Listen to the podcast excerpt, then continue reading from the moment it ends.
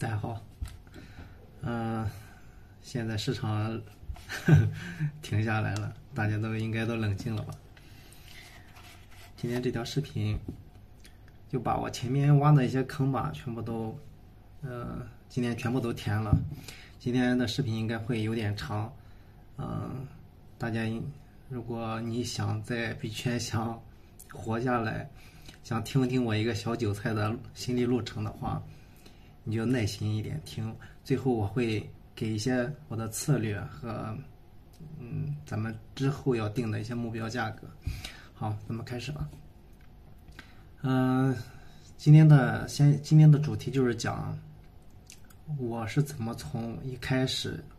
接触到比特币，然后经过什么样的过程，然后开始走上囤比特币的道路。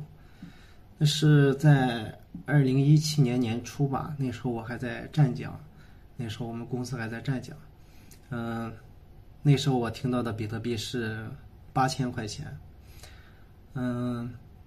后来到我后来那会儿，罗振宇在得做了一个 A P P，是一个得到，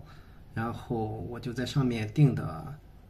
嗯、李笑来的通往财富自由之路。那时候五月份的时候，李笑来嗯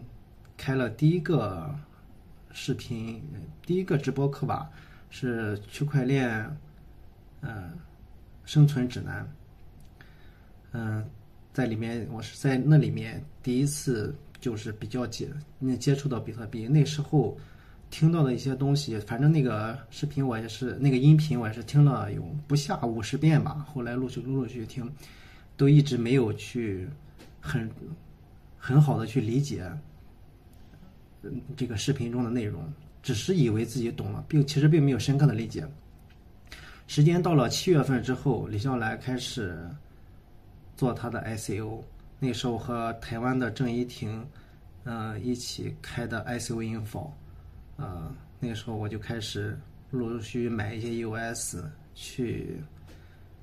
呃，申请那个申请那个李笑来的 Press One，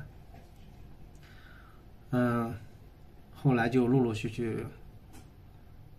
嗯，退清退之后，然后就拿上 EOS，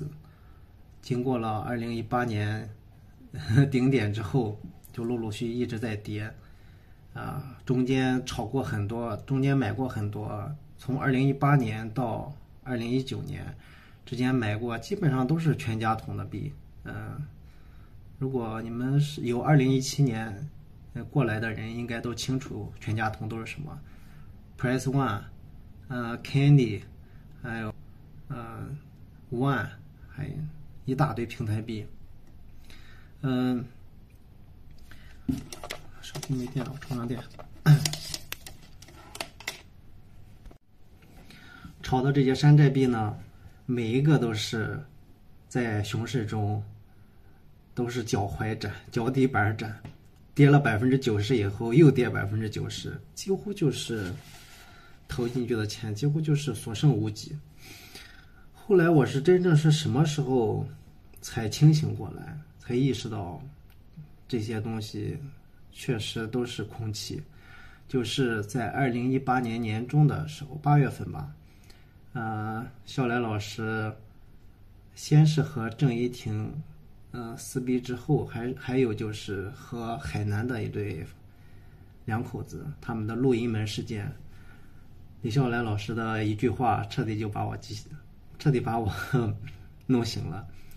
李笑来里面有一句特别著名的话，叫什么呢？傻逼的共识也是共识。哈哈哈啊，这句话太讽刺了。后来，嗯，我还买了一本笑来老师的书，叫什么？就这个《韭菜的自我修养》。我觉得，我觉得这本书都不应该叫《韭菜的自我修养》，应该叫什么？傻逼的自我修养。呃，这就是第一个阶段。到，嗯、基本上在过了这个阶段之后，我就清醒了。在我那个时候，我基本上手上拿的所有的仓位都是，呃，冯小东和李笑来合作的，就是冯小东开发的，李笑来投资的，就是我现在用的这个多币种钱包，嗯，它的代它的代币新，嗯，我就一直想找机会，嗯，抛掉这个，想办法抛掉这个币，换回比特币，嗯，那是在二零一九年二月一号，嗯。之前的前几天，嗯，就是这个多币种钱包要上线的时候，嗯，有很高的拉盘，我就把它全部抛掉，换成了，呃，换成了比特币，然后就从二零一九年到二零二零年，整个这一年基本上都是。发了工资就买币，发了工资就买币，基本上就没有什么，就是熊市嘛。嗯，到五月份吧，有一波，有一波涨到一万三，有一波小牛市，后来也很快就下去了。这整个这一年就是以囤币为主，就是发了工资就囤，发了工资就囤。嗯，这是第一个阶，这就是第二个阶段，开始囤比特币。到第三个阶段就是什么？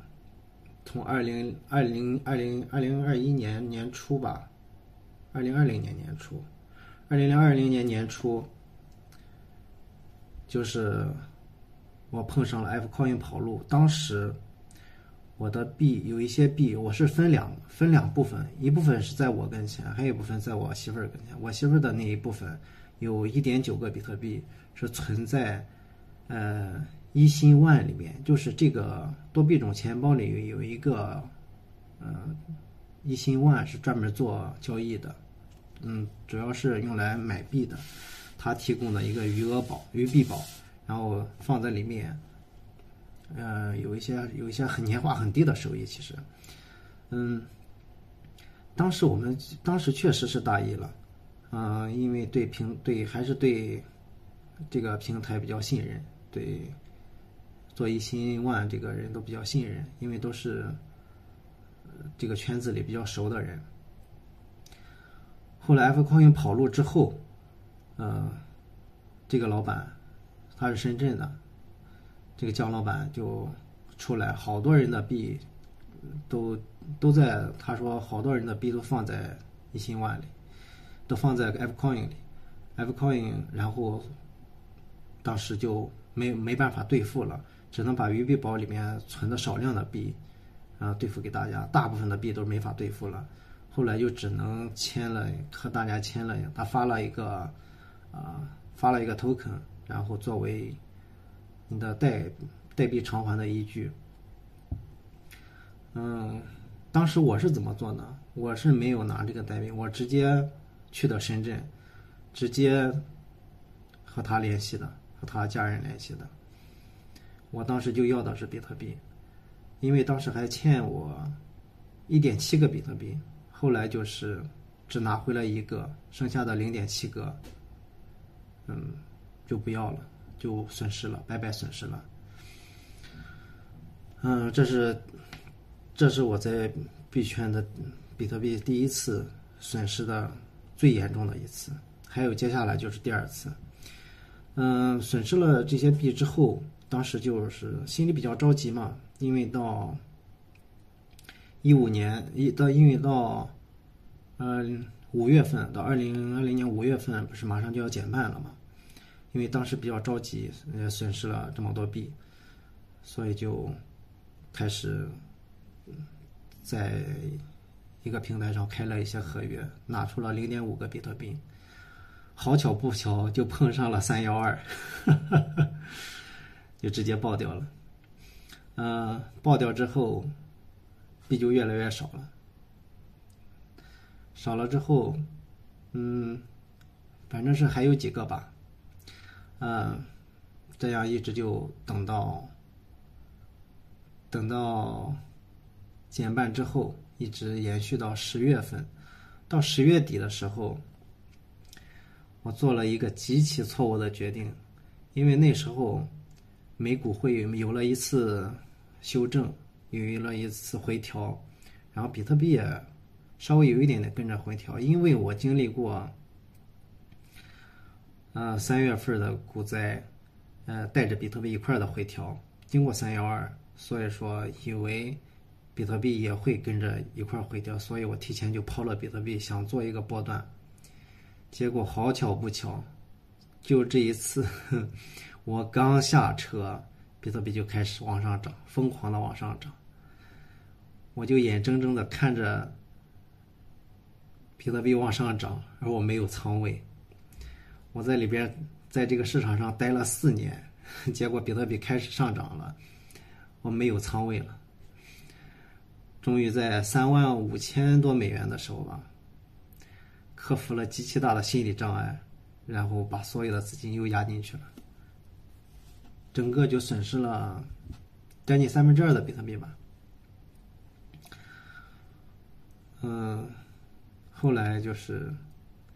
没有办法。就只能接着去找机会。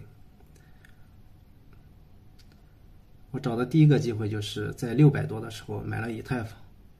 然后赚回了一些比特币，然后又在 UNI 是三块四块钱的时候吧，我买了三千个 UNI，然后在八块钱买了，又赚回了一些比特币。后来一直找机会，后来就找到了狗狗币，然后狗狗币这一波。也帮我赚回了一些比特币，现在我手上的比特币应该，嗯，虽然不多吧，但是我自己是觉得满足了，我自己觉得知足了。所以说总结一下，嗯，我也是经历过了什么，嗯，炒山寨、山寨币一个一个归零，嗯。存交易、存存币生息做理财，平台跑路，做合约被爆仓，拿大饼做波段，卖飞了，这都是我犯的一些极其严重的错误。所以说，嗯，再说一下，你看啊，整个二零一八年到二零一九年整个熊市下来啊，比特币跌了百分之八十五。以太坊跌了百分之九十五以上，剩下的所有的山寨币，我说的是所有的山寨币，全跌的都是百分之九十以后又跌百分之九十，所以我一再一再提醒大家，不要全仓去炒去炒山寨。如果你全仓炒山寨的话，结果真的结局真的是很惨很惨的，你一定要能听进去。然后，所以说，现在我给大家的策略就是什么？如果你想活下去，一定要拿出你百分之五十的仓位，最少百分之五十的仓位放上比特币，然后你拿百分之五十的仓位去做别的山寨。这么做的理由我之前都讲过，就是你囤比特币可以让你可以让你活下去，而你炒山寨，你因为有了比特币，所以你有准确的尺子。就可以去衡量你这个山寨，啊，是不是涨得过多了？涨得过多之后，你就可以止盈比特，止盈回比特币。还有说，为什么你应该一定要持有比特币呢？就是比特币呃的涨幅还有很大很大的空间。你比如说，嗯，拿比特币储值来讲，嗯，现在。嗯，的储值的主要几种方式，一个就是黄金，还有一个就是呃现金，一些广义的基础货币，像现金啊，还有证券的保证金啊，啊这些东西，呃银行的存款啊，这些有也有多少？啊，你像黄金有十万亿，现金现金有九十万亿，还有就是什么房地产。房地产市场有，也有几百万亿，这些东西加起来之后，嗯，都有上百万亿的呃储蓄需求。按两千一百万个比特币算的话，嗯，一个比特币就要算到五千万人民币以上，再加上每年经济。以百分之六的速度增长，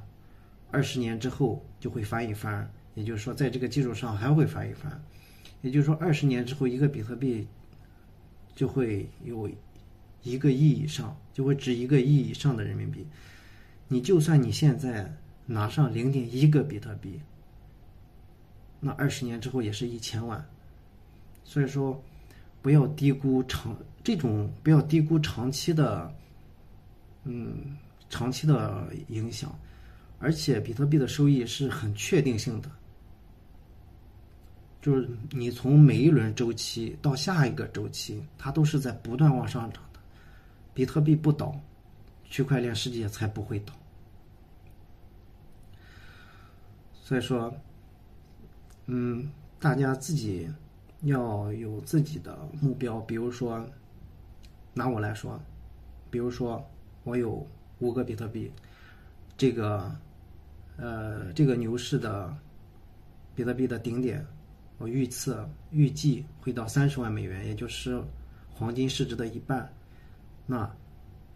呃，一个比特币就是两百万人民币，那五个就是一千万人民币。其实你不需要冒很大的风险，大致上有很大概率就可以达到的。大家可以算算自己